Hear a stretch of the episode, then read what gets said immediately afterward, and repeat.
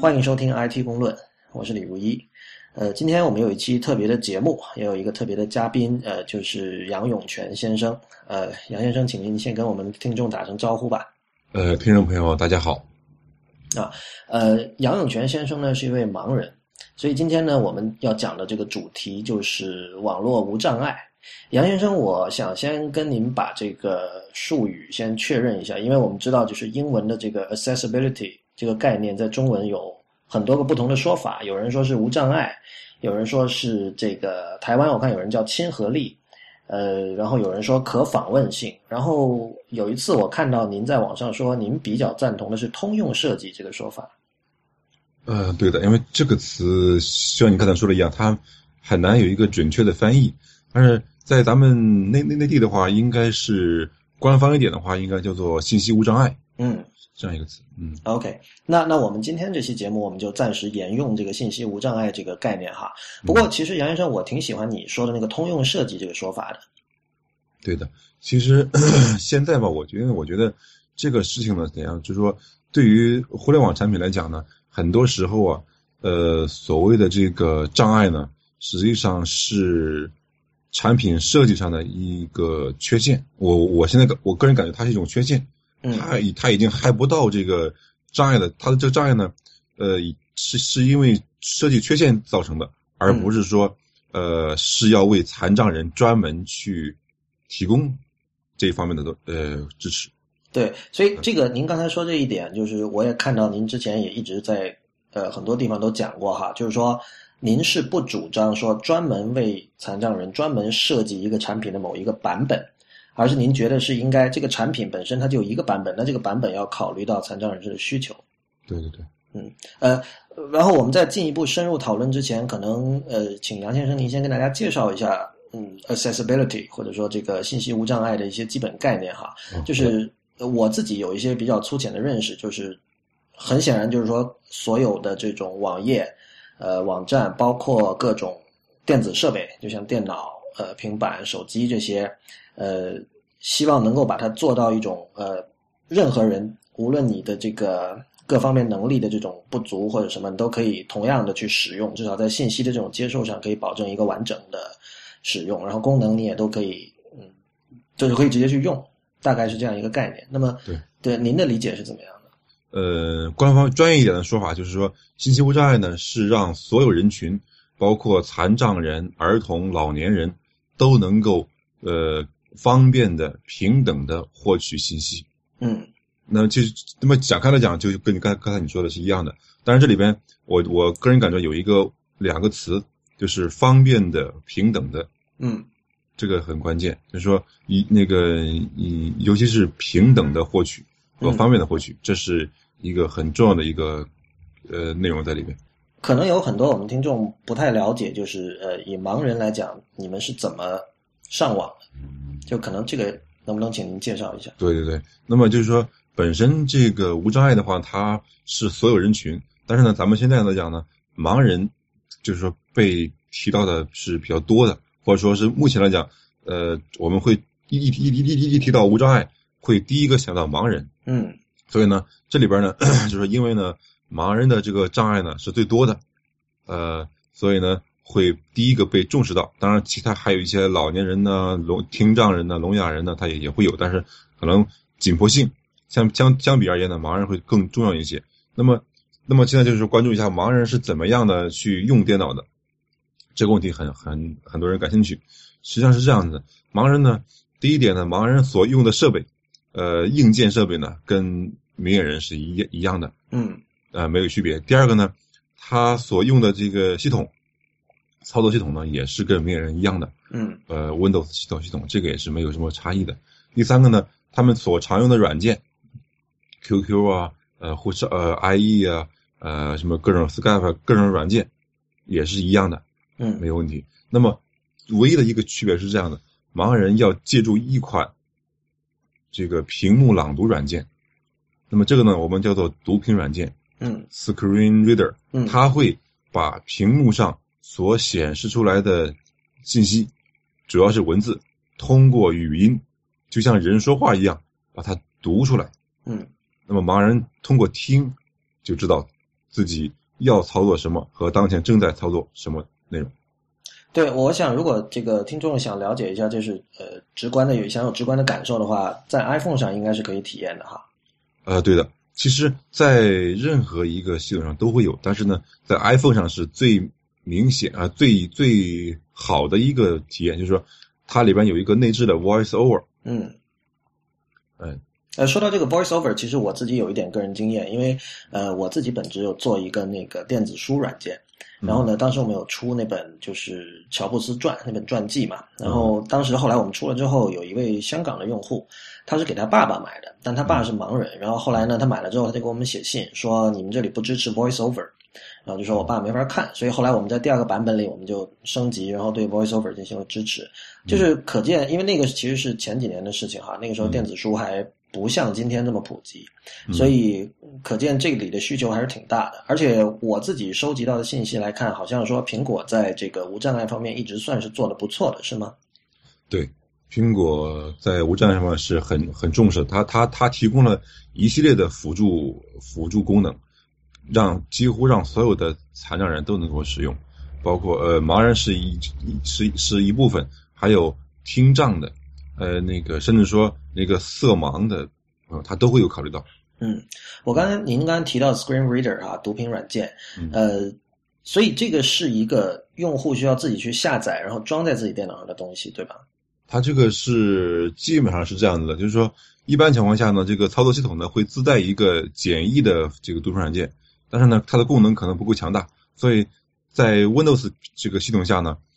呃，盲人用户啊一般都会自己去下载，或者说自己去购买那个读那个读屏软件。 OK，所以就是我们在比如说在 Windows 里看到那个辅助选项、辅助功能，那个那个 panel 里面的那些东西，其实是有呃读屏的功能，只不过它还不够完善，是这样吗。对，它里边有一个叫讲述人，是哦 Windows，、对，那个它只能读很简单的一些东西。嗯嗯，那那个我们平时常用的读屏软件大概有哪些？呃，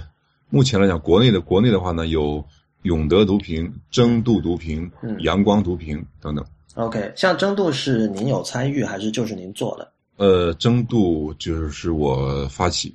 开开发的一个啊，现在也正在参与维护的一个一个读屏软件。 OK，这个我我还挺有兴趣，因为今天我在看这个争渡的这个页面哈，就是你们其实是分成了好几个版本，呃，有商业版、公益版，还有一个网络版。对。然后呃，你你这个网络版其实不是像我们说的一般的，比如说，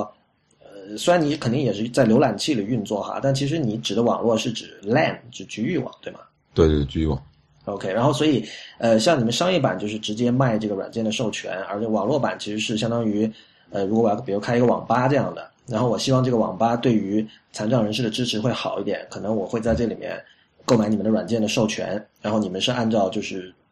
数量数量对你们的嗯设备的数量来来来做。那么这个是你们团队大概有多少人呃，现在团队大概有十几个人吧。 ？OK，然后你们是商业公司是吧？呃，是的，因为我们是因为有商业版存在嘛，有有有有销售，所以说这里边儿肯定是呃是个商业性质。嗯，呃，能不能介绍一下就一开始这个整个缘起？比如说是是您在网上呃征集这个人参与，还是您生活中的朋友大家准备一起对做这个事情？呃，是这样的，这个事情呢，应该是零八年的事情了。呃，零八年的时候呢，我在网上呢，就是无意当中，呃，遇到了一个网友。嗯那个时候是，就是说我在网上找了一个找了寻找，呃，正在正那时正好是用用一个小小软件，那个软件呢有有个有个问题，我就给那个给那个软件的那个作者发邮件，嗯然后呢，跟他说，我说这个软件盲人用起来呢有一些困难啊，你看能不能改一下？他就很好奇，他说：“哎，你盲人还能上网？你你你怎么用电脑？怎么用的？”然后就非非就就非常非常奇怪，然后嗯就加 QQ 就跟我聊，花了他花花了很大时间去去确认我到底是不是个盲人，然后为为什么盲 能能能能用电脑？后来呢，我们就成成为朋友了嘛，然后我们就呃非常就就就就谈很多很多这个软件的事儿，然后呢，我们就突然想，那刚才这样吧，我们现在那个我们自己做一款读书软件吧，嗯因为那个时候吧，国内嘛，说实话，那个时候呢没有免费的读书软件，都是呃这个收费的。嗯哎，我们想，哎呀，我那其实这个东西也没那么复杂嘛，我们自己做一个免给大家用嘛，不不用不不要不要买了，我们免费用嘛。嗯所以我们最开始的初衷呢是要做一款免费软件。嗯那么我们也是做了半半年多，半年多的产品呢，还没，但但是发现原来这个事情嘛，没有我们想象的那么那么那么简单。哎呀，太复杂了，呃，牵扯的精力啊时间太多了。呃，具体的复杂性能不能举一两个例子来说明一下？呃，这个是什么呢？就是说这个呢是跟这个软件本身有关系，就是因为这个读盘软件嘛，它要读出来这个各种各样的东西都要都要读出来，只要是你操作的软件都要读，是所以呢，呃，那么你会发现很多的，你要涉及到很多的这个知知识点，嗯比如说我们要读那个 QQ，嗯读 QQ，那么你要读它的这个还有头像啊，读消息啊，啊、那个时候，因为以前你很难去做这么细节的东西，啊、所以就很复杂。后来我们被再比如说读那个命令行，读读那个 DOS 窗口嗯啊、这也是非常难的问题，我们会花很大很大精力去解决。嗯我会发现这些东西吧，非常的多，非常复杂。嗯你你的这个精力，而且本身我们我们自己都都有自己的工作嘛，嗯，所以说呃这个时间可能会很难做下去。如果免费的话，说实话这个投入太大，而且这是个呃我们可能长期坚持很困难，所以我们想干脆这样吧，我们是呃还是收收一定费用吧，然后嗯作为一个作为一个作为一种一种生活的维持吧，嗯我们就改为改为这个收费版本嘛，嗯是这样来的。然后呢，我们 那个零九年才做了一年多，嗯，才出第一个版本。呃但，是就你们两个人吗？因为当时程序员就一个人，嗯，那还是很赞的，因为听你刚才描述，这个工作量相当的大，非常大而且对而且由于那个程序员之前是完全不了解这些东西啊，，对啊，所以他很多嗯东西得现学，对然后等于说你这边再帮他来了解这些事情，然后他那边对负责写代码是吧？对对对。然后呢，其实实际上呢，是是我们零八零九，实际上到一零年的时候呢，我们的软件呢还是很难用的。就是说那个时候，因为我我我们的那个那个那个那个我们那个老师吧，他因为他是面人，他不懂得盲人的这个使用习惯，他也不知道这个一些一些一些细节，所以他那很多时候 我们之间是需要需要讲花很大花很大时间讲这个操作习惯的。嗯呃，那么经过经过几年的磨合嘛，所以才使得软件终于那个稍微好一些。你们有见过面吗？在这个磨合过程中啊嗯，没有呢，我们目前还没有见过面。 ，OK，那嗯这个我我还是挺厉害的，因为就是比如说，如果有一个人在你面前给你演示毒品软件，嗯我觉得这是直观很多的嘛。对对对，对，所以呃，我也很不容易。我们那个老师他确实很不容易，呃，这么多年下来，因为他本身是一个老师，然后上平白天上课，所以呢，除了上课的时间之外呢，全部的精力啊都在这个上面了。你包括平周六周日晚上，嗯经常我们我们前 我们前几年的时候吧，晚上经常是凌晨三四点，嗯，我们还在挂着 QQ，还在这讨论问题。啊就所所以你们之间讨论这个产品的各种设计的这些决定，主要是通过 QQ 进行的，是吧？对，呃，早期的时候也是 Skype，Skype 也是一个途径。嗯然后呢，呃，我们就做，但是那个时候你做了，花了几年之后呢，产品出来之后，呃，用户的反响呢，呃，还不错。嗯，但是呢，整个的因因为用户呢觉得你这款产品出来还真是还可以，还不错，但是呢，他很难把它用于使这个使用当中，很难去，譬如作作为作为这个平时的使用使用的软件，为什么没呢？有，因为 还是就是说虽然不错了，但是呢，它具备使离这真正的使用还是有一定距离嘛。就是软件功能上还不够完善，或者啊说对体验不够好，这样。对对，体验不好，对，嗯所以我们还是花了好几年的时间去做这个 基础工作，做了很多。所以是一零年，呃，一开始一零年上线的，呃，那个零九年，零九年，OK，对然后经过了又经过了一年多，到一一年初春天嗯才基本上算是正算是可用了。然后呢，我们在一一年的时候呢，我们还就是做做出了一个新的决定，我们是发布了一个免费的版本。 ，OK，所嗯以我是我看到这个你们现在的商业版是六百五十块钱，然后学生的话可以三百九十九块钱买一个对这个打折的版本，呃，呃这个是从零九年一上线就是卖这个价嘛，呃，对啊，然后你们当时是这个定价是怎么决定的呢？是参考了国内的这个同同类产品的价格。哦，你因为嗯你刚你刚提到三款嘛，所以你们这个现在是价格和另外两个是高还是低？我们是最最低的，你们是最低，他们是卖多少钱？呃，有一千二的，嗯有七百的， OK，你们之前有没有看过国外的一些这种 screen reader？有啊，呃，国因为你知道啊，就是说，像很多软件，我们会发现，就是国外也有一个版本，然后有国内人做的版本。那很多时候，其实国外的版本对于中文的支持，或者对于中国用户的这个习惯配合，都不是特别的完善吧。所以我不知道毒品软件是不是也有类似的情况。呃，一样的，一样的。 OK，国外的话呢，有几款呢，叫叫 JAWS、Window Window Eyes，还有嗯 NVDA。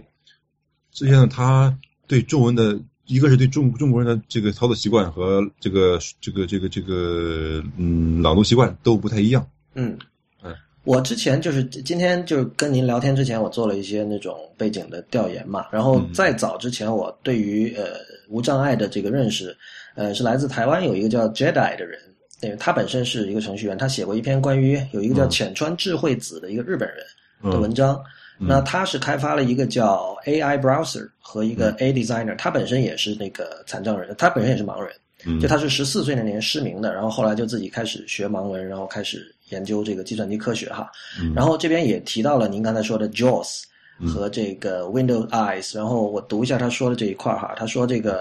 这两个软件虽然功能强大，但是售价也是 IBM Homepage Reader 的十倍以上。嗯然后他说，IBM Homepage Reader 当初售价大约是一百美元出头，然后 JAWS 的专业版要差不多一千一百美元，嗯，然后 Windows Eyes 要将近九百美元。嗯，所以像这些软件在国内就是是完全没有人在用的，是吧呃，没有人买的买来用的。 ？OK，然后就算就是它它对于中文的支持可能也不是那么完善，是吗？对。 OK，那么国内的话，像你刚才提到那三家，一个是争渡，另外两个是永德阳光，嗯，就是有没有一个说现在谁是老大，就是谁是这个市市场份额最高的这样？呃，这个现在是估计吧，因为没有一个官方统计数字，嗯我们估计的话，呃，永德的用户使用量是最多的。 OK，那我觉得你们这事儿很有意思。一开始你其实是想当一个公益项目来做的，对然后后来是由于投入的太多，决定收费。我觉得这是一件很赞的事情。然后，但是你们最终在做了两年还是三年之后，又决定还是出一个免费版本。对。所以，所以到现在为止，你们销售情况怎么样？这个嗯方便说吗？嗯，这个没没没问题，因为我们的销售量很少，就是说，实际上现在的销售可能呃一个月，咱说实话，一个月可能多的话有有几套，可能少了少的话还没有。嗯，这是一个是很就是销售量是很是不是很多？那公益版的用户量这个这方面呢？呃，这个也没有，我们估呃初步预计的话，呃几万人几万人肯定有的，几万人以上。 OK，所以所以比如说你们跟那个你们的两家那个竞争对手主要的区别，就你们的优势在哪里？呃，其实怎么说呢？这这这这现在这种产品呢，你比的话呢，其实呃，我我现在感觉比的不是功能本身，嗯而是服务服务。 ，OK，嗯，因为我我我们是跟用户接触最近的，用户可以随时找找到我们每一个人。啊哦我们有有有这个 QQ 群呐、聊天室电话，随随随时可以可以跟用户用户互动。嗯，呃，那么当然，其他队群的话呢，你可能找不到官方的人。哦，嗯这样。但是因为你你刚才提到，就是说你们一开始开发这个软件的初衷，也多少是因为就是现有的产品可能不是那么的能满足你们的需求，是有这方面的考虑吗？对对对，对，所以所以我觉得肯定还是感觉到了一些功能或者体验上的不足，然后你们才才进行才开始设计争度的。对对对。对，能能不能具体谈一下？比如说有哪方面的东西你觉得不是很完善？因为最初的时候，因为我嗯最最简单一个问题就是我当时学编程写代码的时候呢，嗯当时就觉得当时我是用那个永德的，我觉得那个时候写代码还是比较困难的，嗯那我就觉得咱们自己做一款，咱们让把咱们的编程让盲让盲人编程会更方便一些，嗯所以呃那就就就就是根据自己的需那个需需求，希望能够满足自己的使用需求。所以所以里面有很大一块儿，你们是希望能够呃让盲人可以更方便的学习编程，是这样吗？这个是我们当时最开始的一个一个想法。哦，哎，说到这个其实挺有意思，就是说在比如说以前，如果我们是通过用那个纸书在学编程的话，我不知道是不是要用那个盲文的教材。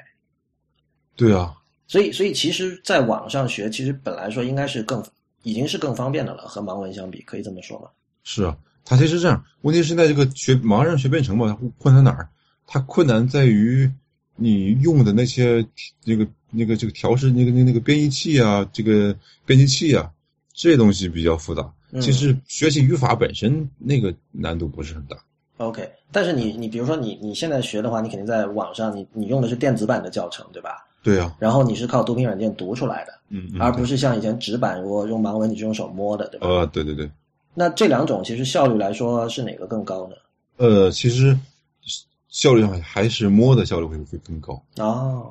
因为这个听的这个这个反应，呃，它确实是不如摸的来的更直接。对，而且它有个时间性嘛，就是对一段代码它读就得听它读完这样的。对，然后呃有一个问题哈，就是说我我注意到你刚才讲那个，一开始你跟呃那位程序员同事，你们最初接触的时候，就是你是在用他写的另外一个软件，嗯那，个软件叫什么？你能说一下吗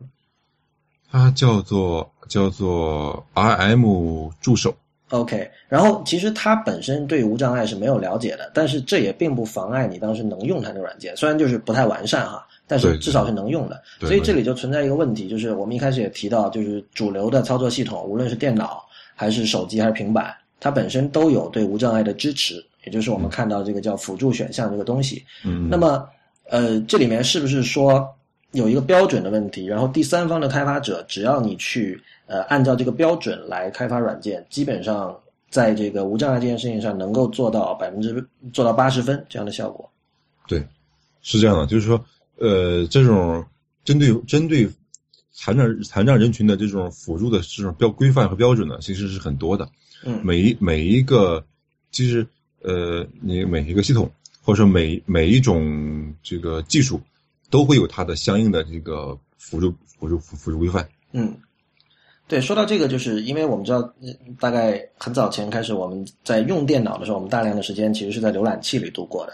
嗯对吧？？就对就可能在这个没有互联网的时代，可能我们很多时间是用用在 Word 或者 Excel 里面。但是嗯呃，我们当我们把大量的时间花在浏览器里的时候，其实这个浏览器或者说 Web 它的对无障碍的支持就成了一个很重要的一件事了。嗯然后呢，之前我也看到您在知乎上有一些相关的讨论哈。然后我这里看到有一位叫沙淼的朋友，他说，嗯他说 Web 是一个规范化非常良好的领域，我们一定嗯要记得大家利用这一点，不要浪费了。啊然后他的建议，他说我的建议是尽量提供服务的 Web 版，不要将窗口程序呃或者手机 App，就是我们称之为这个原生软件 native app，视为唯一的解决方案。呃，您您同意这个看法吗？呃，这个我基本基本上同意，但是因为我我觉得有有一些产品可能很难提供网页版，可能还呃只能有那个窗口版、中文版或者是那么客户端，这个也不是绝对的。但是如果如果如果有可能提供那个网页版的话，还是尽量有。嗯，所以可不可以说是这样？就是说，因为你知道这个网页上有 Web Standards 网页标准这个东西嘛，嗯然后是不是可以说，如果你去按照网页标准来写软件，不要用太多的这种自己写的这种呃专有的一些一些一些 property 一些类或者什么，基本上就是还是可以做到让盲人可以正常使用的。可以的，实际上是这样的，网页这一块部分东西呢，其实它最最容易实现无障碍。嗯呃，就是说这里边它其实我们可以理解成理解成两两两个层次嘛，一个是说我你这个信息我能够读，我能够获取到，嗯这是这是这是第一个基本的这个要求。第二个呢，说如果你还想再进一步做好好一点的话呢，你可以让它让我获取信息更快一些，更方便一些。那你能举一个例子来说这个说明一下这个快和慢的区别吗？呃，你比如说在假如是假设吧，新浪微博呃这个微博上呢有显示第一这个页面显示显示出这个五十条微博，我要看第三十八条微博，嗯那这个时候呢，第一个步骤是我我按按按它贴 B 键，嗯挨个挨个切切嗯切过三十七个到三十八第三十八个嗯，所以你得数三十七次。啊、对。那另外呢，我可以一下子按一个键就到它三十八条去。那这一个键是你事先指定的吧？但你怎么知道是三十八而不是别的？如果我要看三十五怎么办？啊，对啊，这这这这这就是设计的问题嘛，呃，所以这就我就举举举个例子，就是说这样，我可以通过就是本来需要按十次键，可能我改改为按一次键就可以解决，就是这样，就是这种是效效率的改变。嗯嗯，哎，你你刚才说到这个新浪微博是你的真实的使用案例，还是说你你假设的？因为你刚才提到一点，我我发现很有趣，就是你说一开始有五十条微博，嗯，所以所以这个信息是在你进入那个页面的时候，读屏软件会告诉你的吗？不是，这个是我个人了解的，就是说为为什么我我你这个是就是说第一个你一说这个问题的话，我就会想到微博，因为因为因为因为他做的实在是太不好， 所以对这个请请吐槽一下，因为其实我 我们是想谈论一下这个问题，就是说现在中国的互联网产品和服务里面，哪些是做的比较好的，哪些是做的不好的？嗯，对，因为怎么说呢？就就就是说，呃，我我我个人感觉什么？就是说，你这个一个一个公司，当你做到一定规模之后啊，你的行为和你的做法，其实是对对这个对这个业界是有很大的这个影响有表率作用，就是啊。对，所以这时候你的你的做法，其实它是一个，它不是说你某这边某一个人或者某一个程序员的做法，它实际上是你对整个行业的一个影响。所以，所以我就经常是对新浪微博非常的这个感感到很很很无奈。所以我们说具体一点，比如你线上新浪微博，呃在比如在 Windows 上，你是用它的网页版，对吧？呃，对王一版对。然后，然后具体遇到什么问题，你觉得是不对的？他这里边说呢，我呃稍微就是说，他的那个转发功能，嗯，就是当转发完了一条微博之后，我要继续看下一条微博，这就是一个非常大的问题。我们在我们的微微博上已经反馈了好多年了，嗯，这个功能是时好时坏，呃，您能描述一下这个过程吗？是也一开始也是通过 Tab 键，就是这样，对啊，就是说，你看，就当你定位到某一条微博之后，你看完之后，你觉得这微博写的不错，你要转发一下，嗯点一下转发，这时候它会弹出一个小的窗口来，对吧？嗯，然后呢，让你写，让你写理由或者是不写，你可以然后点转发按钮。这个时候，转发完之后呢，这个这个这个小窗口就没了。嗯，它没了之后呢，那么这个时候呢，你就没有办法再按 Tab 键哦，走走下一条了。就那个时候它它没有一个，就是那个那个怎么说 highlight 还是什么，对对，就就是定它在那个地方，就对它的这个焦点已经跑掉了。嗯，那你就要从头开始，从第一条开始还是找，重复的找 OK 啊，这就是个效率非常低下的一个问题。嗯，所以所以理想情况应该是，当你转发完了之后，它那个焦点是停在被转发的这条微博上。啊，对对，我还可以接着再往后找，啊 OK，这个听起来不是一个特别难的事，好像。不是他们这个地方这个这个问题就不是不是什么技这个技技技术问题，就是他们想不想做的问题了。嗯，所以你你有跟他们反馈，然后他们当时给你的答复是？有嗯这个世界上有反馈，然后他们后来也解决了，然后呢嗯版本一更新又没了， OK，你就所以那在这在这个是管理的问题哦了。对啊，你要再重新讲讲半天，好家伙又改了，可能再再一更新又没了。嗯嗯，那比如在手机和移动设备上是怎么样？因为我之前也看到你说那个微信从五点零升到五点二的时候，就是五点零它的对无障碍的支持还是不错的，然后到了五点二反而没有了。它这个呢是这样的，你说到微信的话，这这这其实它反映出另一个问题，就是说呢，这个产品呢本身呢，他们的设计程序员们他是没有没有考虑无障碍的，嗯但是呢，因为他所用他所使用的技术呢，那个技术本身有无障碍的这个功能支持，嗯，所以呢，他自己不不需要做，他就自然就会有。对但是他当当当他当他换了一个技术，换了技术换了这个新新技术呢，它没有无障碍这个支持功能。嗯那么就导致你产产品也也就不无障碍了。就是说不同的平台本身它内建的对无障碍的支持的完善程度是不一样的。对对就对如果运气好的话，它在一个支持很好的一个平台上做，可能就会比较好。对对对，所以说这是我们有时候说这个你是无障碍还是不无障碍，其实都是程序员的无意无意无意识的做法。对，但这件事情就涉及到另外一个问题哈、就是政府可以做什么？因为同样我也看到您之前在网上跟别人的一些讨论，就有人提到说，其实这个应该是立法的问题。然后呃，是有一位叫 Lecture 的一个朋友，他提到说，比如英国对于这个视障人士在这个使用网页的时候的这些事情是有立法的。换言之，呃，你作为一个提供互联网服务或者产品的一家公司，你如果不考虑这方面的事情，其实是违法的。嗯，对，所以，所以呃，这方面中国是完全没有这方面的法律嘛？有一个什么呢？法律上讲，就一二年有一个呃无叫做无障碍设施规条例，应该是嗯呃，他那个信息信息，他对这个信息无障碍里边也也也也有有提到，但是嗯不是很多。那现在你想用通过法律来讲，在国内我觉得还不是很很适合，嗯，不是很适合。对我我刚才提到那个微信的事儿啊，其实我有看到你呃，在那个知乎上吐槽那五点二之后，有微微信团队的一个叫唐卓的人，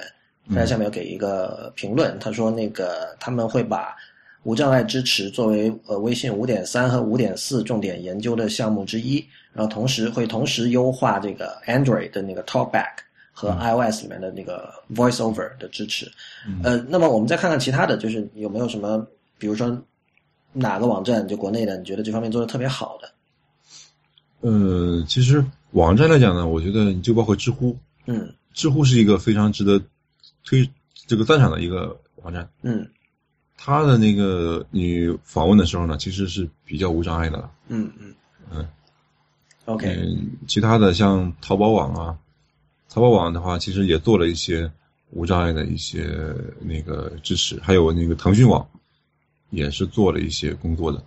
所以你觉得门户网站基本上就是基本面还是有做到的？啊。对，实际上这样，就这些大的网站吧，是怎么说呢？你说它它的无障碍呢，它那个满足我的信息获取是没有问题的，嗯，只是说它效率上来讲会比较低下一些就做到什么程度的问题？啊。对对对，嗯，OK。然后我看到那个之前你有吐槽一个叫，就是你在微博上有说有一个跟阿里旺旺相关的嗯一个一个事情，那个能介绍一下吗？你提到有一个叫牵牛的软啊，件，对，这个事情是这样，这个事情我我嗯怎么说呢？这个事情啊，我我是当时是这样，让我觉得非常的心里面很难受的一个事情。嗯这个就是说，作为其实一个呢，第一点就是说，你作为淘宝这样的一个大公司，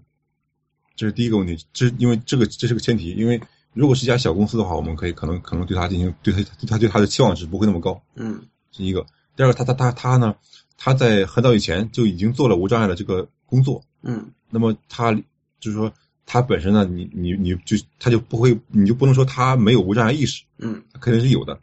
而且当时他也花专门专门有一个程序员，把那个把那个阿里旺旺做了无障碍的改造，嗯这是一个问题。但是但是呢，你后来他当时的是说我因为这个还不够完善，我暂我暂时先把它叫做这个专用版，等以后条件成熟之后呢，我要把它放到这个普通版里去。嗯这是一二年的时候的事情嘛。那么到现在已经到了一四年了，那么这个时候呢，阿里旺旺的这个已经什么呢？就是它已经淘汰淘汰了这个卖家版了，但是呢，它的这个买家版，买家版还存在。嗯，那么这个时候，实际上你是是不是应该让买家版也能够让盲人用？嗯因为盲人在淘宝上，他不光是卖家，还有买家。对，买家的话，你也需要跟商家沟通，也需要用用旺旺。这个时候，你是不是应该把买家版做一个优化，做做一个做一个完善，嗯这是一个问题。第二个呢，当你去研开发新产品的时候，开发牵牛的时候，那你是不是应该把这个无障碍这个事情考虑进去？这个牵牛是什么东西？是它就是替代阿里旺旺这个卖家版的一个新产品，就是给 OK 这个商家商家用的一个工具。 OK，那么就是说，我就说说它它的这个产品的这个产品的这个演化，它新产品的时候，它没有，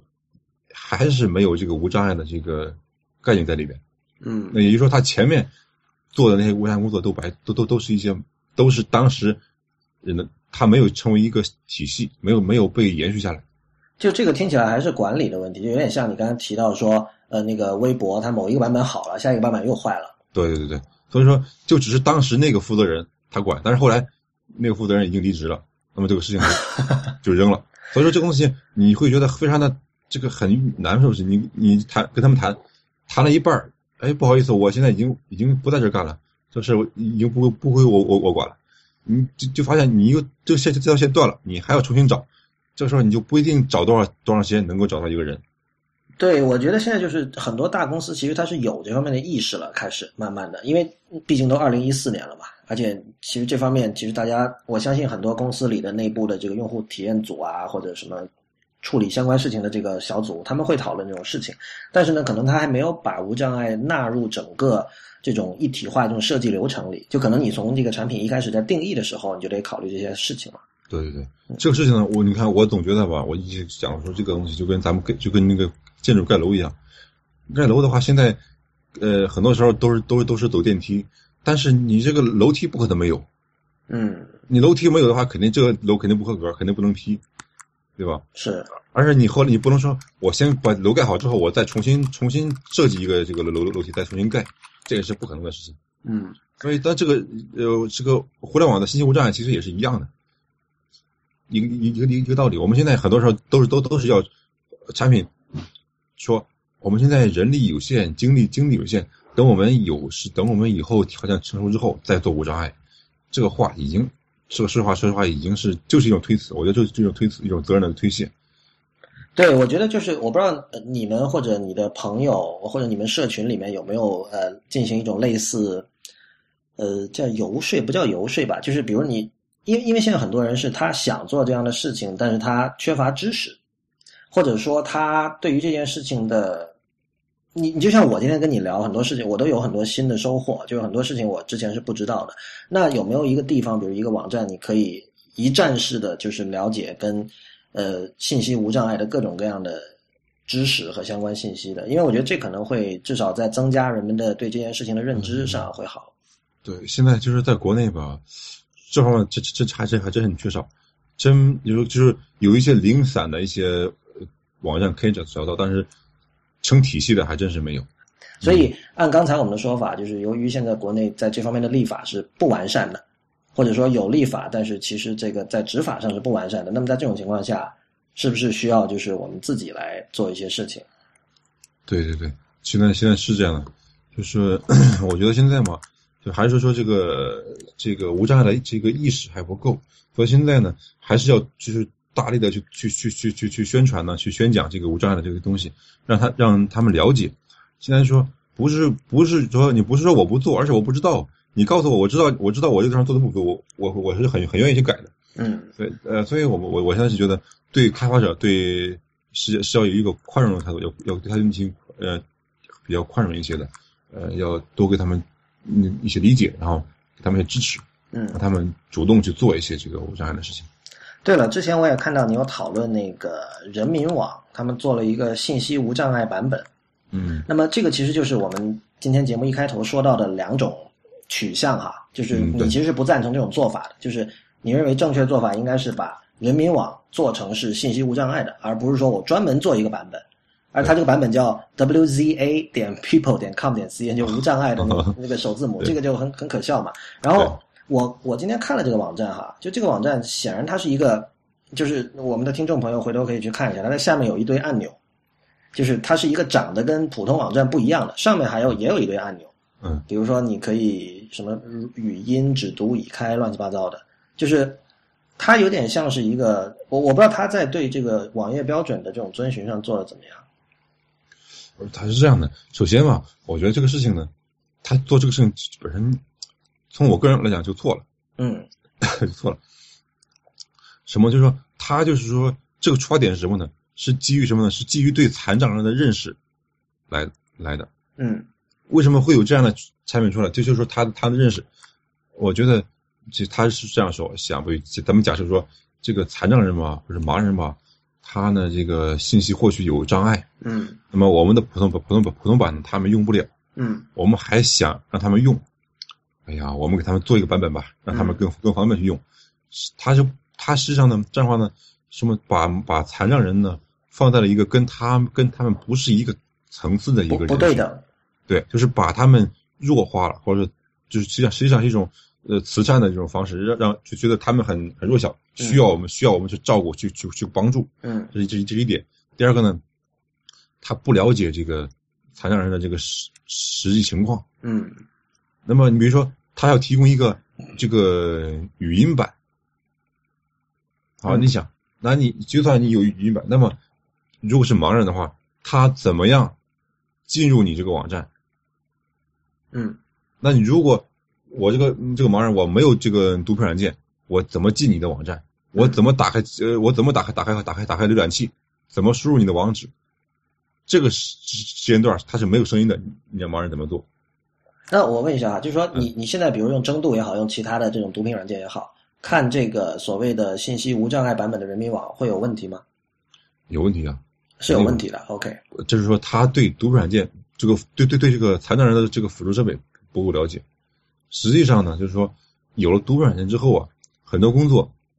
是毒品软件来完成了，明白。而你这个你这个网站本身呢，你只要按照那个网页开发的这个标准去做就 OK 了，对，剩下的是交给读书软件的事情，而不是你自己要干的事情了。明白。就是人民网其实做的是它开发了一套专有的系统，而且是等于说它自己定制化的一套东西，对啊，而不是说现在的盲人社群已经熟悉的那种使用方法。对啊，所以说几乎你就想你一想就知道，没有盲人会用他的产品，嗯，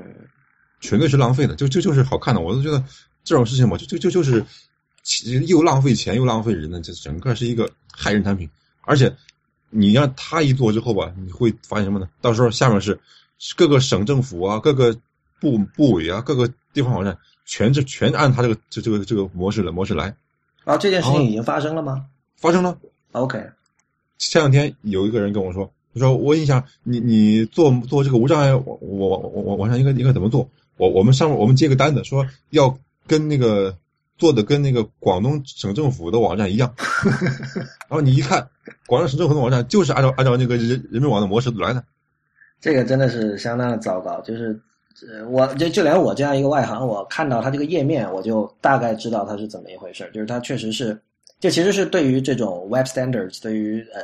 标准的，就是完全是不顾的嘛。对啊，那这样的话什么呢？实际上本身吧，你说这个残障人吧，他就跟这个普通社人群当中，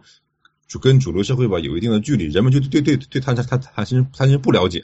那你再整一个特殊特殊的产品出来，他们就会让人觉得啊，盲人、残疾人本身就不跟我们不一样，他们他们不能用我的我们的产品，他们他们只能用自己的产品，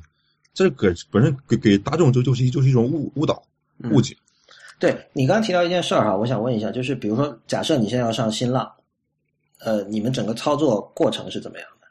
好，你你看啊，比如说，首先呢，我在桌面上我我可以点开浏浏浏点开浏浏览器，嗯我我我个人是输入网址，比如说新浪新浪点 com 点 cn，打开网址，然后进去之后再找相应的那个、嗯那个栏目，对吧？嗯然后进去看。那那你比如说你输入这个，你是用键盘输入了哈，对啊，然后你那个在点网址的时候，你其实是要大量用那个 tab 键，对吧？呃，对，然后等于说你你用 tab 按一下 tab，它跳到某一个链接的时候，读屏软件会把这个链接的内容读出来。对。那么接下来就涉及到图片的问题啊。其实说起来，那个图片是我最早的了解到跟这个无障碍相关的一个事情，因为就是嗯说，你知道那个在 HTML 里面图片有一个 alt alt 的那个嗯属性嘛，对对然后那个属性其实就是说，呃，我可能给这个听众朋友们介绍一下，就是说，读屏软件会把那个 alt 里面的内容读出来，嗯，这张图片对吧？对，是这样吧？然后对我不知道这一块儿，因为我觉得至少我知道这件事情已经是一九九，就是一九九零年代末了，是十多年前的时候。哦、然后我就想，过了这么多年之后，现在在网页上，大家有没有遵循这个规则？还是还是还是说，仍然有很多人对于这个属性是不顾的，然后导致你们没有办法了解很多图片的内容？是的，一一样的，这个情况没有什么太大好转，还是很多人呃不写，或者说随便写。对，因为这个事儿其实是对于写网页的人，尤其是比如说很多呃个人博客哈，是挺麻烦的。对，就是他上传了一个图片之后，其实他要人肉的再去写一下，等于是写个图片说明了。对对对，然后这里又没有说有一种很方便的形式可以方式可以让它能够自动的做到这一点，或者比如说，因为本来图片说明这种东西它是它是 optional 的，它是不是说非填不可的嘛？对对对，然后你如果说一个人本身也没有准备填图片说明，那这个时候可能他更加不会去填那个 alt 这一项。对对对。所以，所以这个对你你们平时上网会造成比较大的阻碍嘛？呃，我我个人感觉这个不是最主要的问题，啊、就是除非吧，除非它这个这个网这个内容全是图片形形式的，如果它有文字的话，那么图片作为辅助的话，这个其实不是非常不是必须的。明白。啊 OK，还有一个问题就是，你知道现在很多网页上会有广告嘛？嗯，然后有的广告是会发出声音的，比如它是一个视频，是一个小短片什么的。嗯像这种跟读屏软件会有冲突吗？呃，会如果声音特别大的话，可能会导致我们听不清那个读盘软件的声音了。哦，哦，对我我想那个我们做一个测试吧，就是那个我我在那个 Skype 发了一个链接给你，这个是我们这个，因为我们这个节目叫 IT 公论嘛，这个博客嗯，那是我们的网站，能不能请您看一下我我们这个网站在这方面做的是不是到位？我看一下，嗯，你看第一个链接，第一个就是就是咱们的那个 logo 嘛，i i t 工作那个图片，对对对，呃，你就切到这话，就说明它已经可以切可以操作了。哦，所以你现在你切过去，你知道那是个 logo。对，它会会有图片嘛？ OK，呃，IT 公论图形链接，你会发现有图形。那嗯，么我自然知道它第一一般一般情况情况下第一个链接肯定肯定肯定是 logo 嘛，对，嗯。然后这些节目列表啊，关于本站呢，这这些所以所以你看上去是 OK 的对 OK 的， ，OK。这个首页应该是没问题的，我觉得。对，所以我我这就是还是回到之前我们说过那件事情，就是我我们其实我跟我的这个合伙人，我们在这方面的知识也并不是特别的完善，但是基本上我们就是遵循网页标准在写东西吧，对对对，所以做到这样其实基本上也是 OK 的了，对吧？呃，没问题，因为实际上说说咱们说白了说，你这你的产品发布出去之后啊，你你的用户很你很难知道他到底是到底是什么样的人。对，那那么可能是是比如说是一个盲人的话，他如果不给你写邮件，不跟你直接说，你可能也不知道。嗯，嗯、他就是说，其实什么产品只有当他当当一个用户他非常想用，但是用不了的时候，他可能才会想办法给你反馈。他能能用的话，他不会不会找你的。嗯嗯嗯，是的。哦，对，我们最后有一个小问题，就是我看到您之前也有转发别人的一条微博，在吐槽那个长微博。嗯，呃，我自己个人也很讨厌长微博的，就是，哦但但是看到你们的这个说法之后，我知道我又多了一个理由去讨厌他了。就就的确是是是因为就是说这那里面的内容是完全没有办法被读取的嘛。对对对，其实就那那天他那个人写微博之后吧，我觉得他写的，我就我非常的感觉非常的那个惊讶，就是他会想的想的想想的那么多， 因为我本我本身以前嘛，我只是觉得让我、这个东西我我读不了，但是我并并不觉得它不好。因因为我觉得，呃，因为我一直觉得吧，你不能说因为你自己用不了而你就你就去否定这个产这个这个这个产品本身，呃，那我觉得是这样，就是现在因为很多人就会发现说，对于从读者的角度来看，呃，在微博或者微信上用长微博会很方便，